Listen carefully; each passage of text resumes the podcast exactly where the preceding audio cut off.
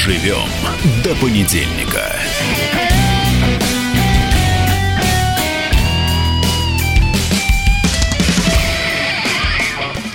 Дожили мы до понедельника, двигаемся мы по понедельнику к концу года. Скоро Новый год, Валентин. Кстати, да, Максим Шевченко, я, если вы меня да. еще не знаете, и Валентин Алфимов со мной. А вот смотри, что я тут вижу, просто читаю, и мне глазам я не верю. В Омске будут судить женщину и ее мужа, которые истязали восьмилетнего мальчика, заставляя его становиться коленями на гречку.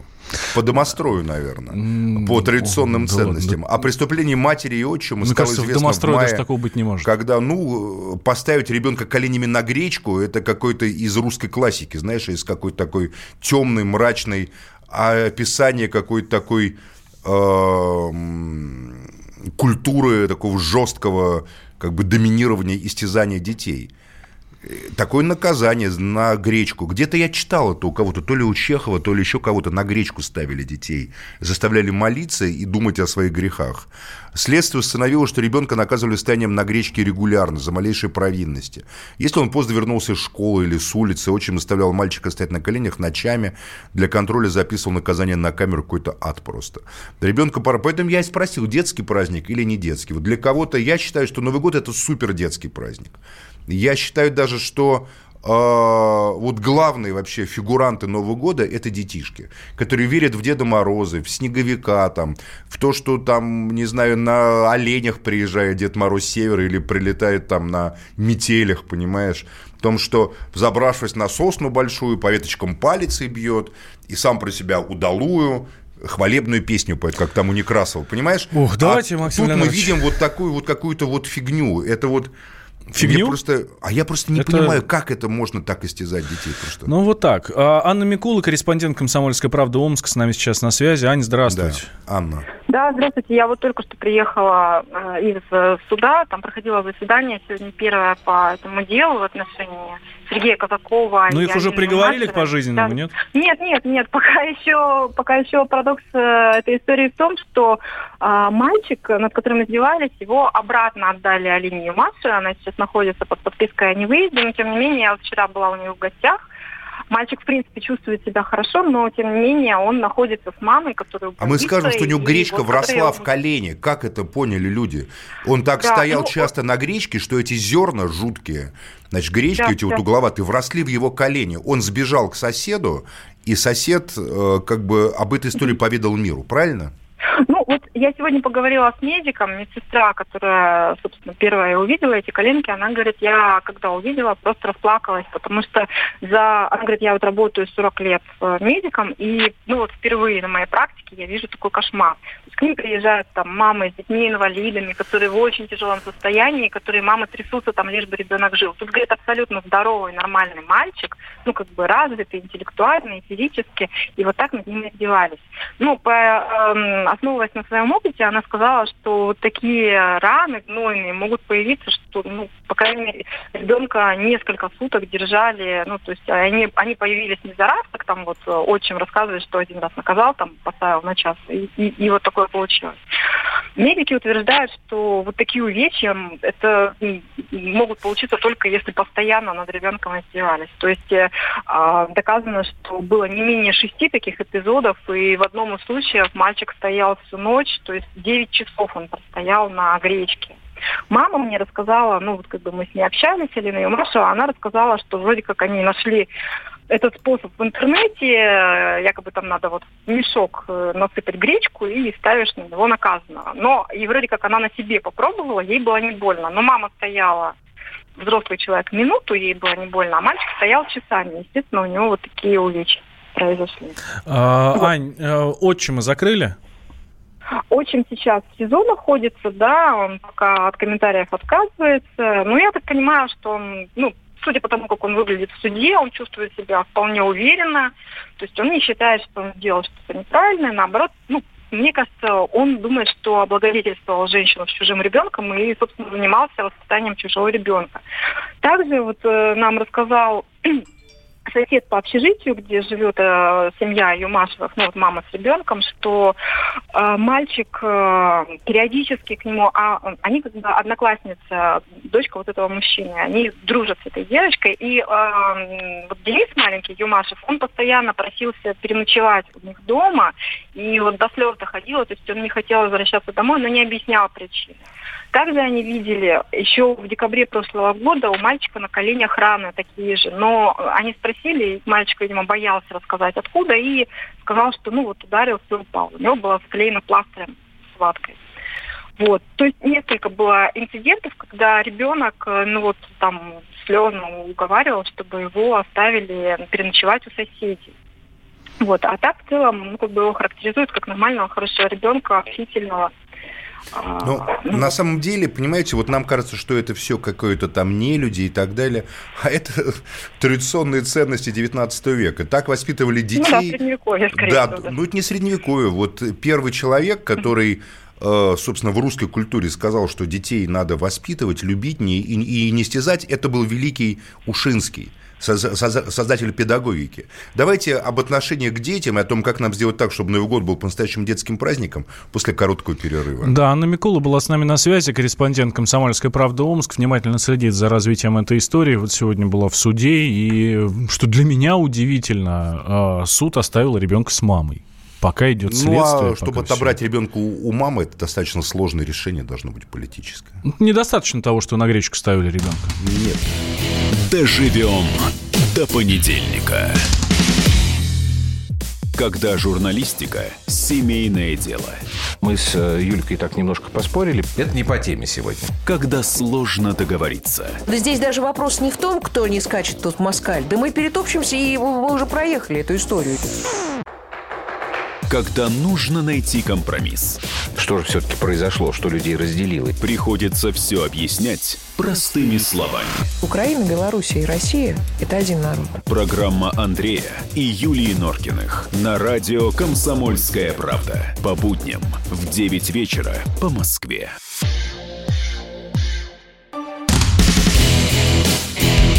Доживем до понедельника. Продолжаем мы с Валентином Алфимовым в преддверии детского праздника Нового года. Я настаиваю, что это детский праздник, несмотря Ничего на все эти против, салюты, да. хлопушки, э, что же для них все? Пьянка, вопли, с Нового года, это, это все, ну, понимаешь? Максим На самом деле, самое прекрасное воспоминание детства, это когда ты просыпаешься утром 1 января, потому что тебя строго... Меня, например, не знаю, как вот у вас, ты же рос в 90-е годы, да, да, наверное, да? А я рос еще аж в 70-е годы. И я не помню, чтобы на Новый год меня оставляли где-то... Наверное, первый Новый год, когда мне разрешили вот встретить Новый год со взрослым, наверное, мне было уже 12 лет, где это так ли 13 лет. А до этого нет, все, отправляли спать. И я, честно говоря, шел спать, потому что мы же были приучены э, в 7 утра там в школу вставать или даже раньше. Ну, так дело не в этом. Вот ты просыпаешься 1 января, этот запах там салата, взрослые все спят, ты идешь, потому что знаешь, сейчас ты под елкой что-нибудь найдешь обязательно. Ба, и ты точно находил какой-нибудь хоккей там или клюшку. Папа мне любил дарить разного рода спортивные такие, развивающие, э, так сказать, мою физическую всякие способности, предметы. Там эспандер какой. И я всегда удивлялся этому. Но так или иначе, это был такой детский, детский праздник. Наверное, у взрослых какие-то свои были отношения. Я так до сих пор и не понял. Какой-то маленький ребенок внутри меня до сих пор не понимает, что взрослые празднуют этот бессмысленный, на мой взгляд, праздник. То, что ребенку, это понятно, тут целая сказка. Дед Мороз, ты веришь так. Но мы возвращаемся к этой страшной истории, как ребенка ставили на гречку. Я тебе честно скажу, что нам вот уже пишут, понятно, сейчас будет ювеналочку пропихивать. То есть мы не должны, по, по мнению некоторых значит, радиослушателей, которые не подписываются, к сожалению. Ну, почему? Алексей Тришин, вот написано. А я не вижу. Он да, в самом начале. Да. Алексей Тришин. О, ювеналочка, сейчас проталкивать А, да, ювеналочка. Начну. Алексей, ну. извините, конечно, я просто, да, проталкивать начну. Мы, нет, я не начну проталкивать никакую ювеналочку. Я просто начну проталкивать человеческое отношение к детям. Потому что все это состояние на горохе, состояние на гречке, это все то, что у нас в некоторой среде принято называть традиционным воспитанием детей. Вот всякие формы психологии, которые разработаны в 20 веке, там, э, доктором Споком или иные какие-то там формы психологии, или вот я помню Симона Львовича Соловейчика, я работал, кстати, 1 сентября, и он сказал такую простую истину, которая поразила, знаешь, просто как, говорит, ребенка просто надо любить. Как, как любить этих шалунов, которые кричат, бегают, не слушаются, не хотят одевать там, которые постоянно ноги мочат, которые не хотят есть то, что им дают, как их просто, да, мы их любим, но как их не наказывать, как их не ставить на гречку, в конце концов. И в 19 веке, вот я читаю, сейчас открыл статью «Воспитание и образование в дворянской усадьбе». Вот у меня там открыто материал, и там описывается подробно, я вот пока был перерыв, просто читал, как жестко и вот гречка, стояние на горохе, стояние в углу, розги, жесткое наказание детей, оставление в холодной комнате, это все не от садизма, а это традиционное, традиционное воспитание детей. Я вот назвал фамилию, значит, э, Ушинского, великого русского педагога, который первый сказал, что, слушайте, это достаточно сложный процесс. Не надо относиться к детям как к маленьким взрослым. Дети – это не маленькие взрослые, дети – это дети – из которых потом могут вырасти взрослые. И какие из них вырастут взрослые, наша задача. Как раз вот, вот автор этой статьи, сейчас я скажу, значит, как а, значит, автор это, значит, Беловинский из, из, из Байхаромы к истории русской повседневности. Очень интересный такой вот материал, я его нашел сейчас пока искал. И э, в этом проблема. Вот поэтому, когда вы говорите ювенальная юстиция, права детей, давайте сначала мы договоримся о том, что в обществе будут приняты определенные нормы отношения к детям, как к а. носителям гражданских прав, то есть по праву рождения человек обладает всеми правами, которые обладает гражданин Российской Федерации. Б. Как к существам, которые без поддержки, заботы взрослых просто умрут – вот вы перестанете ребенка мыть, ребенка там чистить, ребенка учить, он, ну, он просто умрет, он же сам ведь не сможет добыть себе там на хлеб, съесть только попрошайничать, не пойдет, как в этой сказке э, в истории «Мальчик у Христа на елке», да, вот Достоевский эту как, э, как бы историю пересказал в свое время, как мальчик смотрел, как богатые дети там пляшут, пляшут, пляшут, а потом к нему пришел Христос, взял за руку и повел на елку. На самом-то деле в реальной жизни мальчик умер от холода, но как бы в, там в духовном смысле его увел, значит, Господь туда, потому что это как бы святой мученик. А, в этом вопрос. Поэтому, когда сейчас вот обсуждается этот закон, вокруг него ломались копья там, о там, семейном насилии, вот нас сейчас тоже стоит подозревают, потому что мы лоббисты. Насилие, да, да, что мы лоббисты этого закона. А мы что, должны быть Э, стоять на позиции, что домашнее насилие по отношению к детям там, и так далее в таких формах допустимо, а в каких формах допустимо? Давайте тогда это обсуждать на самом деле широко. Что может? Шлепнуть мама ребенка может? Я считаю, может. А избить не может. А где градация между шлепнуть и избить? Мне кажется, это понимает любой здравый человек. Нет потому что здравых людей не так много. Потом люди находятся, Валентин, в состоянии психоза зачастую, понимаешь? Неудачи на работе, неудачи там э, с мужем там, или там в семье там, или с женой какие-то проблемы. Пришел, сорвался, маленький человечек перед тобой. На кого еще поорать, понимаешь? На начальника не поорешь, там на жену не парешь, например, а тут девочка или мальчик маленький, эй, ты иди сюда, отсюда, давай, пошел вон там, ты что тут стоишь, плохо себя ведешь, двойку получил и так далее. Классическая ситуация. Но можно ли регулировать психоз, можно ли психозы регламентировать законами? Вот тоже ведь вопрос, правда? Или мы должны говорить, э, люди там, держите себя в руках, там, э, должна быть какая-то служба помощи. Мы все теоретически это обсуждаем. Современный мир – он стал гораздо более сложным, чем он был в XIX веке или даже в XX. Мы участвуем в гораздо большем количестве разных процессов, связей, коммуникаций. Мы с тобой сейчас сидим и смотрим вот на э, послания там десятков людей, которые нам пишут. Раньше люди не жили в таком соотношении с личностями, пусть даже виртуальными, которые нам пишут по Вайберу э, такого количества людей. У, у тебя раньше был контакт там там твои близкие, твои друзья и те, кому ты письма писал. Потом появился телефон, которому ты мог позвонить, дойдя до этого телефона в коридоре, там набрать номер. да, Я помню великий советский фильм «Блистательное время вперед», там этот ге- гениальный эпизод. Там звонит откуда-то там из Сибири, он домой девушке, он говорит, я стою босиком в коридоре, говорит, что не слышу там? Говорит, я стою босиком в коридоре. Она ночью, значит, стоит босиком в коридоре. Понимаешь, в чем проблема? Поэтому на самом деле современное общество требует гораздо более сложного, многопланового отноши- э, как бы подхода к тому, что называется человеческие отношения. Я, например, считаю, что психолог в современном обществе, психотерапевт, человек, который разбирается в мотивах бессознательных или сознательных движениях души – это важнейший просто субъект общественного процесса. Я долго этому сопротивлялся внутренне, понимаешь? Вот я говорил, нафига мне психолог? Да я сам пацан, да я сам крутой, да я там бывал, тут бывал, войны видел. Чем мне психолог? Но в итоге, когда у меня как бы встал момент, и мне надо было с кем-то поговорить, профессионалом, не просто с, с братаном переговорить. Таких у меня всегда друзей было много, понимаешь, их поубивали, правда, там некоторых. Ну, в целом оставались люди, с которыми можно поговорить. Но психолог это совсем другое. Это специалист, который понимает какие-то модели, типы отношений. Я считаю, что в частности э, служба психологов, которые могут помочь вам в ваших отношениях с детьми, это важнейшая в этой ситуации важнейшая тема. А вы думаете, что вот эта вот Алина Юмашева понимала, что у нее есть проблемы с э, ребенком? Мне кажется, она просто отдалась полностью Я своему думаю, она где-то и- прочитала в какой-то русской классике, что ставить на гречку детей, это так делали Нет, наши ну это- деды, это- это не она, наши это отчим. прадеды. Это не она, её ну, мужик, отчим да? прочитал. Мне А- вот очень интересно, я уверен, что это какие-то люди, которые очень хотят жить по, по каким-то традиционным ценностям. Ну это же дичь. Ну, Но это ну, не было дичью в 19 веке, клянусь тебе. Максим в Леонидович, 19 ну, веке, ну вот вы ты- же я тебе сказали, говорю, ну, мы я не в тебе 19 читаю. веке Я живем. Ну, Конечно, же да, но многие люди. люди. живут ментально в 19 веке, понимаешь? Ментально живут. Они, они одеваются как 19 они Наша страна, мир – это мир реконструкции, в котором мы живем.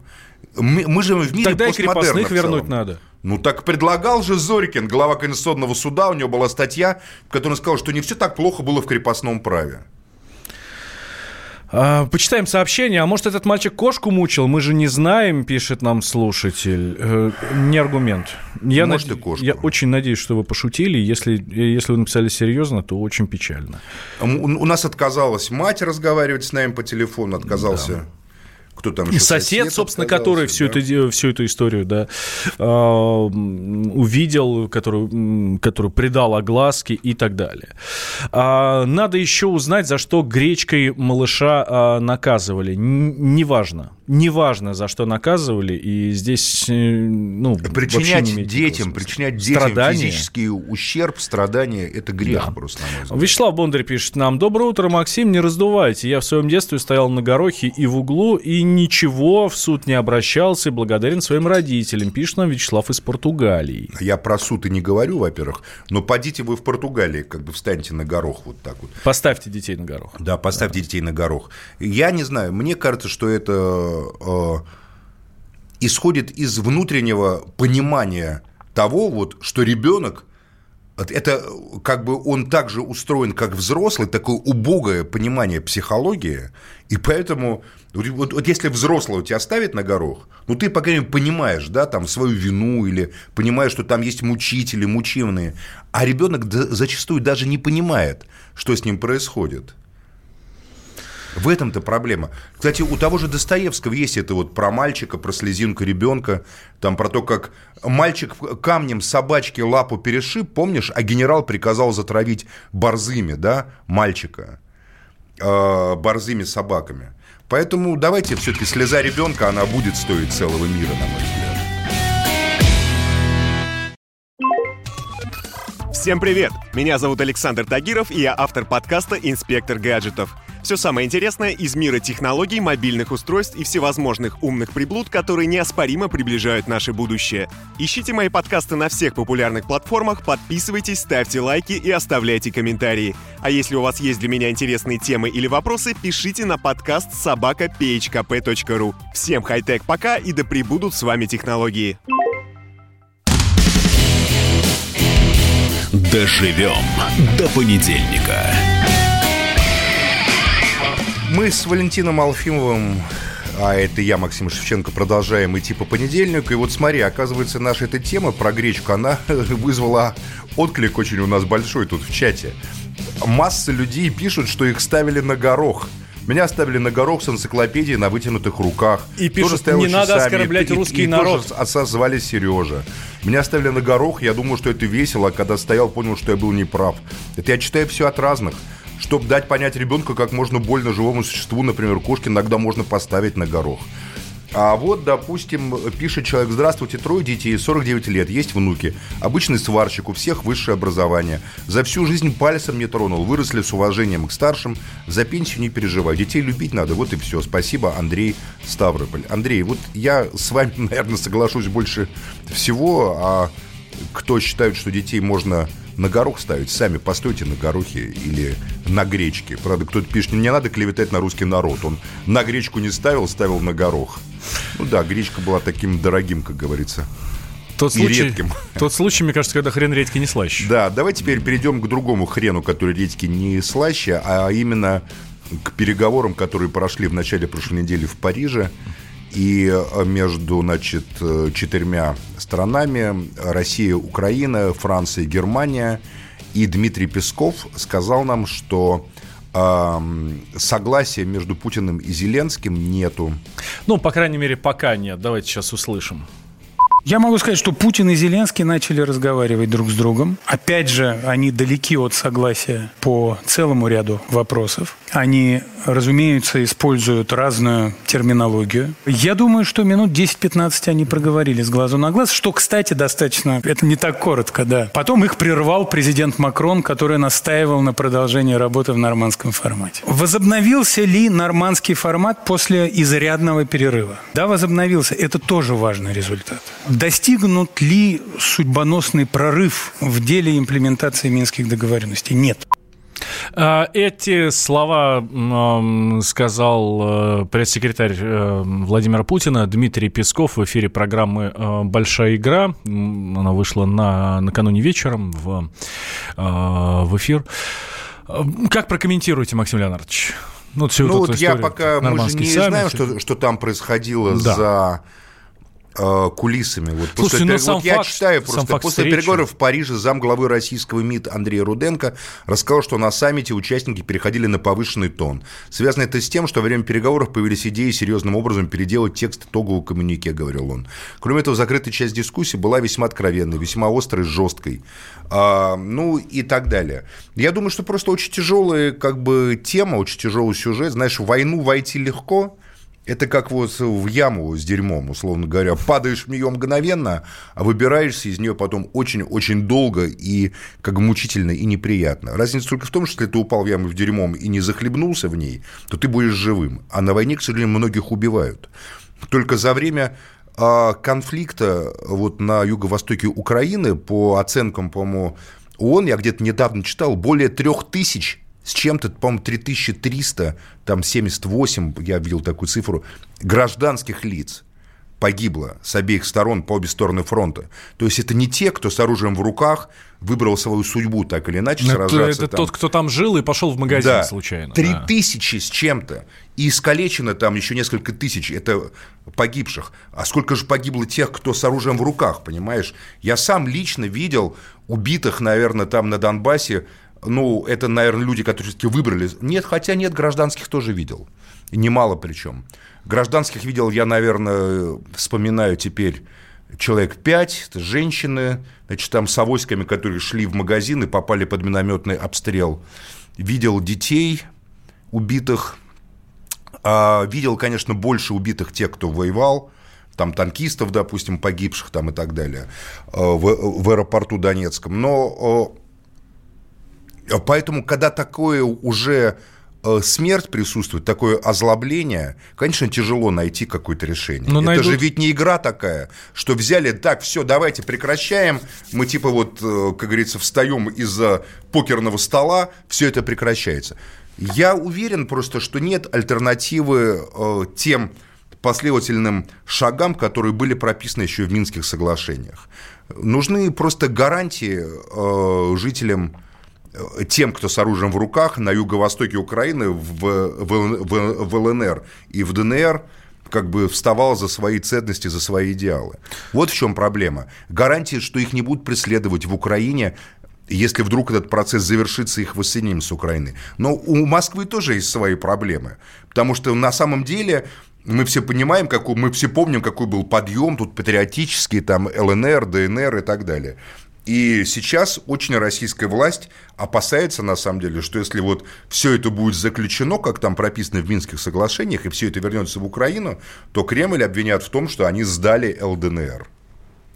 Есть такая история. Как вы считаете, получится договориться хоть как-то? Получится ли ну, при, принести интересы мир на Донбасс? сторон разнообразные. Еще раз, а, с одной стороны, с одной как стороны, разнообразные. Ну здесь а один интерес пишу, может нет, быть только нет, мир. нет, политика. В политике нет никакого интереса мира, потому что война это тоже инструмент достижения политических интересов. У Российской Федерации и, допустим, у европейских партнеров России, вот у Германии с Францией, есть интерес один – это и интерес как бы беспроблемного транзита энергоресурсов, который приносит доход значит, Российской Федерации через госкорпорации, там, «Газпром» и так далее, и, значит, энергию достаточно дешевую, э, которая с выгодом внутри Европы продается, значит, дистрибьюторам там в Германии во Франции.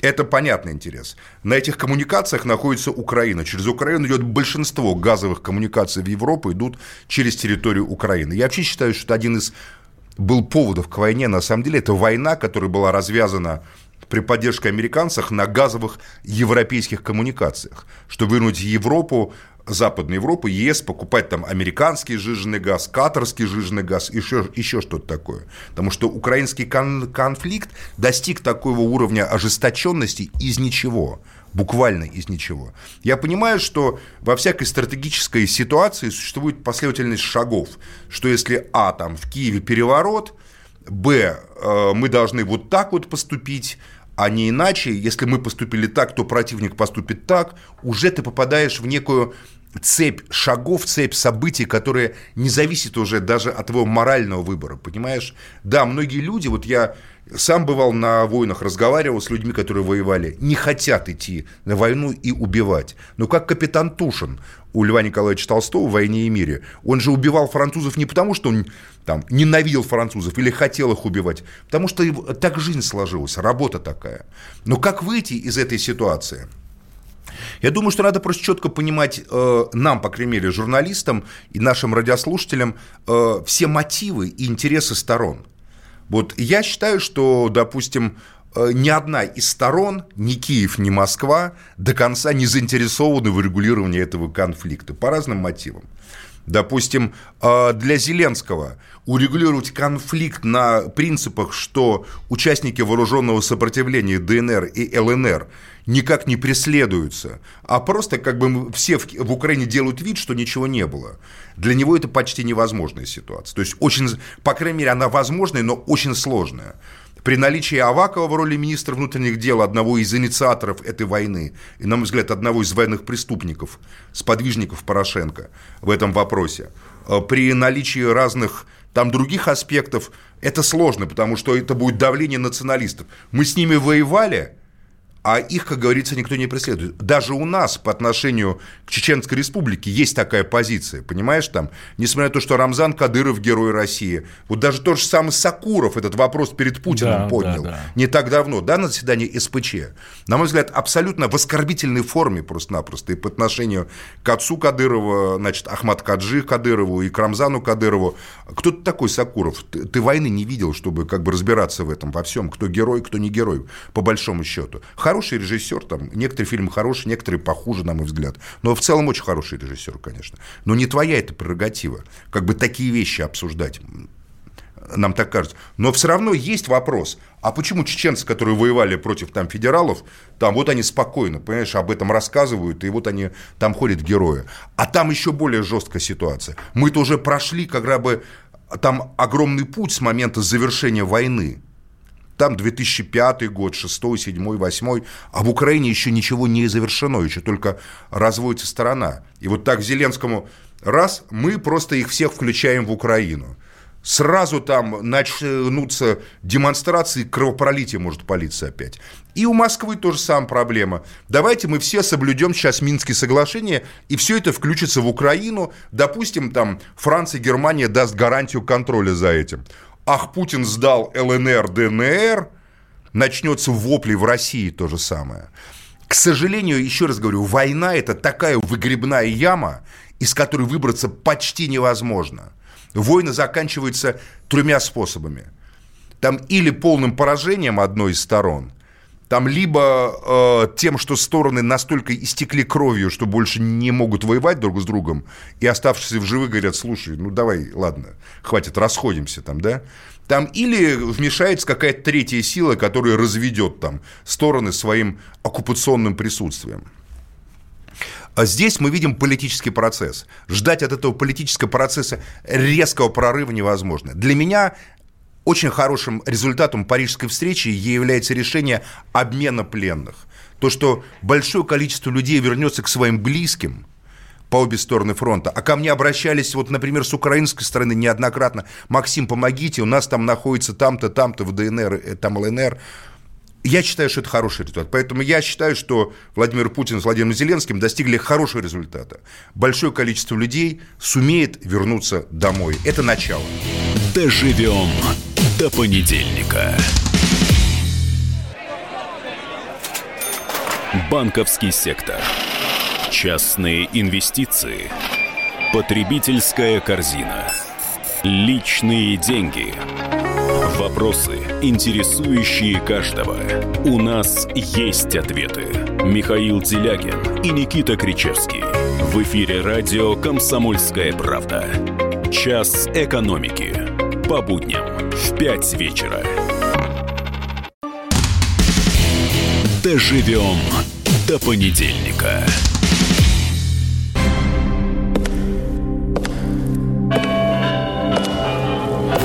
В коридорах власти. А в коридорах власти у нас ходит специальный корреспондент «Комсомольской правды» Дмитрий Смирнов. Шаги это, как мы уже много раз пытались выяснить, его или не его, он и сам не знает. Но сейчас нам Дмитрий расскажет о том, что там в коридорах власти происходит. Дмитрий. Доброе утро. Здравствуйте. Доброе утро. Да, Дима, первый вопрос. Все-таки вот тут мы обсуждали, значит, э, Дмитрия Пескова, который сказал, что очень, значит, сложный был тяжелый разговор. А что там в, в коридорах власти, в кулуарах? Какие еще детали можно узнать о парижских переговорах Путина с Зеленским? Да я даже не знаю, вроде все обсудили, переобсуждали. Я вообще даже как-то не очень э, понимаю формат этих программ, которые выходят в воскресенье вечером, обсуждая события, которые были, условно говоря, в понедельник там или во вторник. То есть при нынешнем темпе жизни обсуждать в воскресенье то, что было во вторник, это как-то даже... В смысле, уже... в понедельник? Ты тоже немножко отстал. Мы сейчас находимся нет, в понедельник. Мы, нет, мы с вами обсуждаем в понедельник, а Песков сказал в программе, которая вышла в эфир в воскресенье. Не, ну слушай, ну это ну, было главное событие прошлой да. недели. Это Политическое понятно. мирового уровня событие. Да, вот. Просто я к тому, что это все говорил, что нынешний темп жизни и средства массовой информации, они все-таки работают в режиме онлайн. То есть вот, мы как бы критикуем Пескова за то, что он это рассказал Нет, мы критикуем ВГТРК, собственно, с чего мы начали сегодняшний вообще эфир. Ну, а я не критикую. А как итоговая программа может этого не коснуться? Интересно. Вот как итоговая недельная программа, которая ходит в воскресенье, может там сказать, вы знаете, в понедельник, когда там вечером в понедельник в Париже закончишь, но мы это обсуждать не будем, не имеет значения. Когда у нас несколько лет подряд Украина является главной темой вообще всех ток-шоу, понимаешь, мы э, так Россию не обсуждаем в деталях, как мы обсудили это, Украину и события это в Украине. правда, но на самом деле, да. Поэтому я, вот я там ответить на ваш вопрос пытаюсь. Да. Черт его знает, какие там еще кулуары были. Ну, мало ли, может, Мне ты кажется, там что-то, может, как что-то узнать, там, краем уха. Можно сказать, ничего не утаили, честно тебе скажу. Хорошо, тогда что там нас еще ожидает? Вот, ну нет, тут главные два события, да. которые сформируют да, повестку этой недели, а может не только ее, это, конечно, большая пресс-конференция Путина, которая будет в четверг, и э, неформальный саммит глав ЕАЭС СНГ в Санкт-Петербурге, который плавно перетечет в официальные вполне переговоры с Александром Лукашенко, отложенные на две недели из Сочи и перенесенные в Санкт-Петербург, да, которые вот вообще неизвестно чем закончатся. СНГ, СНГ. Что-то я уже забыл, что это такое. СНГ, СНГ. Да это и, в Это что имеется в виду? Этот сам саммит, возможность такая традиционная, в Питере Путин традиционно собирает под Новый год всех глав постсоветского пространства, те, которые едут, да, чтобы обменяться мнениями. Там ничего особенного нет. А, интрига в том, что две недели, 10 дней назад в Сочи договорились, что, вернее, не договорились ни о чем, и решили встретиться еще раз вот после этого саммита, раз все равно приедет, сказали Путину Лукашенко. А вот расскажи нам про этот саммит. Что там, что там было не так на этом саммите? Что не договорили? О чем хотят договорить? Ох, ох, ох. Не договорились практически ни о чем. Там э, повестка-то была колоссальная, там вся... Ну, то, что, знаешь, называют они словом дальнейшая интеграция. Что такое дальнейшая интеграция, это можно написать, ну, не знаю, там, новую войну и мир, что называется. А 20 лет назад подписали союзный договор, где все было прописано и практически ничего не сделано. Начиная, там, не знаю, от совместного парламента и заканчивая валютой. Я знаю людей, которые уже много лет живут в неких виртуальных структурах России и Украины, получают там очень большую зарплату. Беларуси. Там же, ну да, в смысле России и Белоруссии, да, Россия Украина не получилось. Была даже идея одно время, что еще тройственный будет союз, значит, когда при Была, это еще была было, такая идея. Да. Да, собственно, Э, Получает зарплату в этом российско-белорусских каких-то виртуальных органах управления, журналы издают, там какие-то гранты огромные. Да, огромные деньги вообще-то вложены. А ты говоришь, Не, ну это- это э, ничего не история, там сделано. Это как бы такая, наверное, мягкая сила, которая пытается использоваться. Просто пока не будет политической воли, прежде всего, с той стороны, да и с этой, наверное, тоже, вот, вряд ли что-то сдвинется с мертвой точки. Вопрос, насколько это все устраивает обе стороны. Вот этот ключевой вопрос и пытается Путин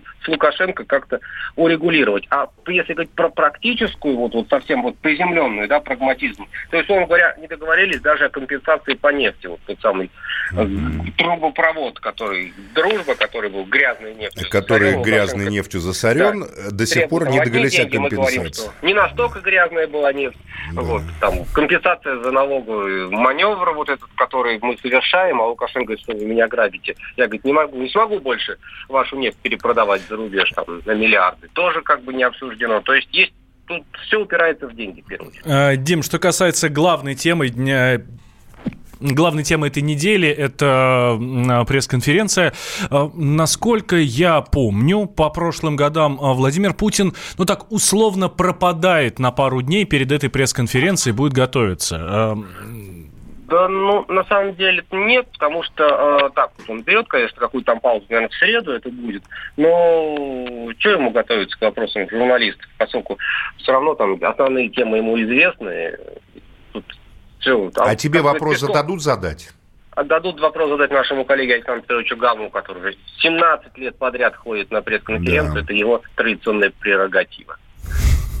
Как всегда, а первым. кому еще зададут вопрос? Вот дадут вопрос задать. Там есть какие-то Ну, ограничения? обычно- Как это все ну, обычно дают все-таки задать вопрос коллегам из пула, да, те, кто каждый день работают. В общем, они это, как говорит Песков, заслужили. Но Проверенные товарищи, как э, Да даже не э, говорил просто, Юлиан а Семенов там в своих Пусть романах. скажут, что называется. Вот, хотя я не очень понимаю смысла в этом. Ну, наверное, Ксения что- Собчак, она обычно последние годы тоже задает вопрос, А встает пойдет там. Ксения Собчак-то в этом году? Черт, она, мне кажется, она уже ушла из этой политики совсем. Она теперь в благосфере, у нас теперь благосфера будет. А вот, а вот интересно, если бы Юрий Дудь пришел, ему задали бы задать вопрос? Дали бы Дали задать? бы. Да я думаю, дали бы, а что нет, пусть задает. Слушай, ну напугали Путина Дудем-то. Что Путин Дуд может? Путин красавчик, может спросить, он что? А, а, Дим, опять будет огромное количество вот этих местных вопросов, да, с, а, от журналистов вот смотри, местных изданий, да? было 1702 журналиста, Мгм. а в этом 1950. То есть еще больше. Откуда они взялись? Естественно, не из, не из А сколько вопросов-то всего задается в ходе пресс-конференции? Ну, там Примерно. от, от 30 до 50, в зависимости от темпа, что называется, а вопросов и ответов. Ну, естественно, региональная повестка. Это одна из главных претензий к пресс-конференции, что она местечковая, да, становится. Что вот Владимир Путин, извините, вы президент, а у нас сломались качели. Сделайте что-нибудь. Подожди, это на пресс-конференции или это, по-моему, на прямой линии? Это И было? там, и там.